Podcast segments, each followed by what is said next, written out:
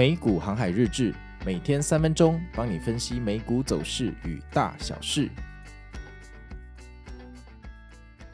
Hello，大家好，我是美股航海王啊。那今天是台湾时间的礼拜五，那现在还蛮早的哈。现在我在清晨听着鸟语花香啊，这个台股还没有开盘。那我们来聊一聊昨天晚上美股又发生什么事情吗？我知道多数的你们可能不愿意面对昨天晚上的行情啊，因为昨天晚上在九点半开盘之前呢，诶，我发现我开始做自媒体之后，我也不太需要盘前盯盘了，因为总是会有粉丝跟我说：“航海王啊，盘前那个苹果已经跌了三 percent 了。”我我不想知道也不行，你知道吗？我想要好好的过生活，我想说。啊！我前天那个大跌，苹果在跳水的时候，我都已经走了啊。盘前跌三趴也不干我的事了嘛，吼！但 还是有热心的人会来跟我讲，那我就去看了一下，我、哦、盘前跌了三 percent，今天晚上风雨交加啊。但是这种时候你千万别进去做空，吼。好，那因为呃已经连续跳空三个缺口了。你想哦，如果你今天是多头，你莫名其妙哈、连续四天的行情有三个往上的跳空缺口，你到第四天会干嘛？你一定想要落袋为安嘛，对不对？你不期望它可以连续跳八个缺口吧？如果你期待股票会跳八个缺口，那还是尽早离开股市比较实际。你跳三个跳空缺口的时候，如果你是多头，你一定想获利了结。同样的道理，咱们将心比心，反过来想哦。你今天三大指数，尤其是纳斯达克跟标普，已经往下跳空了三个缺口了。今天是第四天，难道你期待它今天直接低开再低走，然后跌到盘尾吗？这这个几率很低啊！空头也是人，他们也要吃饭，也要生小孩，也要付房贷啊。他们一定也会想要获利了结。那空头一旦开始获利了结，好，股票就容易上涨，因为回补这个动作就是买股票嘛。然后。一旦看到这个回补的动作开始之后，一定有不怕死的多头进去抄底，所以这个就很容易走成一个小小的大顺盘。虽然纳斯达克最后还是没有成功转涨，标普也没有转涨，可是昨天呢、居然是一路涨到盘尾。那我希望那个跟我说，呃，他想要做空的那个粉丝哈，这个最后有听了我的建议哈，他没有进去做那个呃做空的当冲哈。那昨天其实一开盘之后哈，就开始往上涨了。那到十点的时候在测试我们的骗炮时间嘛。那昨天十点呃也没有发生什么太奇怪的剧情哦，反正就是它跌下来撞到十点的时候，它就发挥了一点支撑，没有跌下去，然后又往上涨，又往下跌，在十点半的时候又测试了同一个啊，就同一个支撑的点位。这个时候就突然有一股非常神奇的力量哈，反地吸引力把三大指数往上暴拉哈啊！那个时候又有粉丝丢我，哎，航海王要反弹了，我就发现我好像真的不用看盘了，是吗？我就看了一下，好吧，它也许要反弹，但你要知道，美股有六个半小时，你千万不要兴奋得太早，因为你兴奋得太早哈，你后半夜真的会很难受。结果昨天呃就开始反弹了哈，十点半之后开始反弹，哎，居然跌跌撞撞一路。让它蹭到盘尾，真的反弹到盘尾哈。那就像我刚刚讲的，哈，你在跳空的第三天，千万不要进去做空，因为跳空第三天的时候，前面两天做空的人都准备要获利了结了。你现在进去做空，你就是接盘侠，这样你懂吗？也许到九月底的时候会跌到爆，哈，你会赚。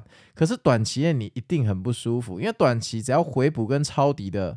买盘一进来哈，你就会有一种快要被嘎空的恐惧感，那个你绝对是熬不过去的，非常非常的困难。好，好啊，那反正说实话哈，我虽然建议这个点位不要做空，但请不要误会我的意思，我并不是跟你说，呃，今天来了一个大顺盘，虽然没有转涨，但来了一个下影线，所以咱们明天又要召唤大 V 天龙，哎，不要这样说哈，没有这个意思哈。一定有很多人准备逢高就空哦，所以这个反弹绝对不会太持久，而且下礼拜还有苹果 iPhone 十五要发表哈。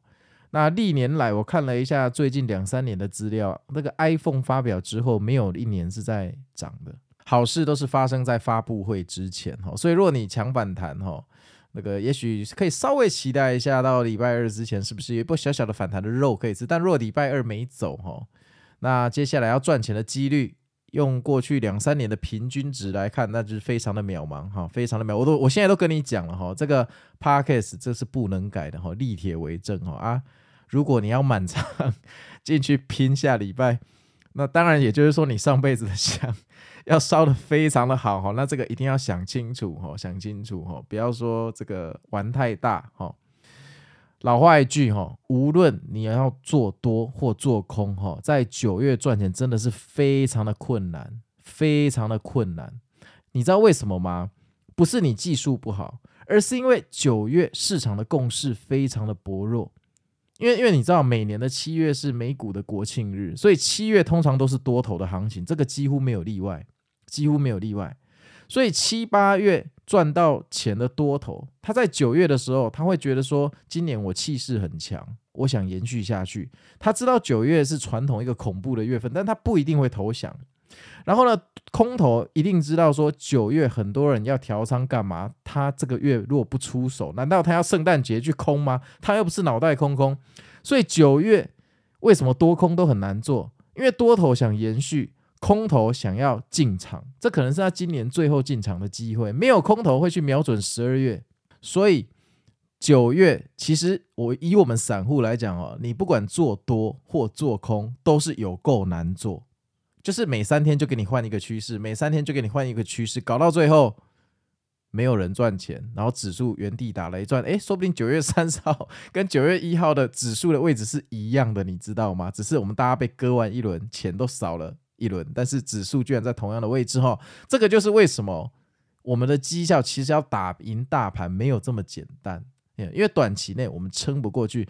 其实股票这东西你往往都是看对的，难是难在你熬不过去啊。你趋势真的有看错过吗？很难呐，最后都是卖飞，或者是不小心抄底抄太多死掉而已哈。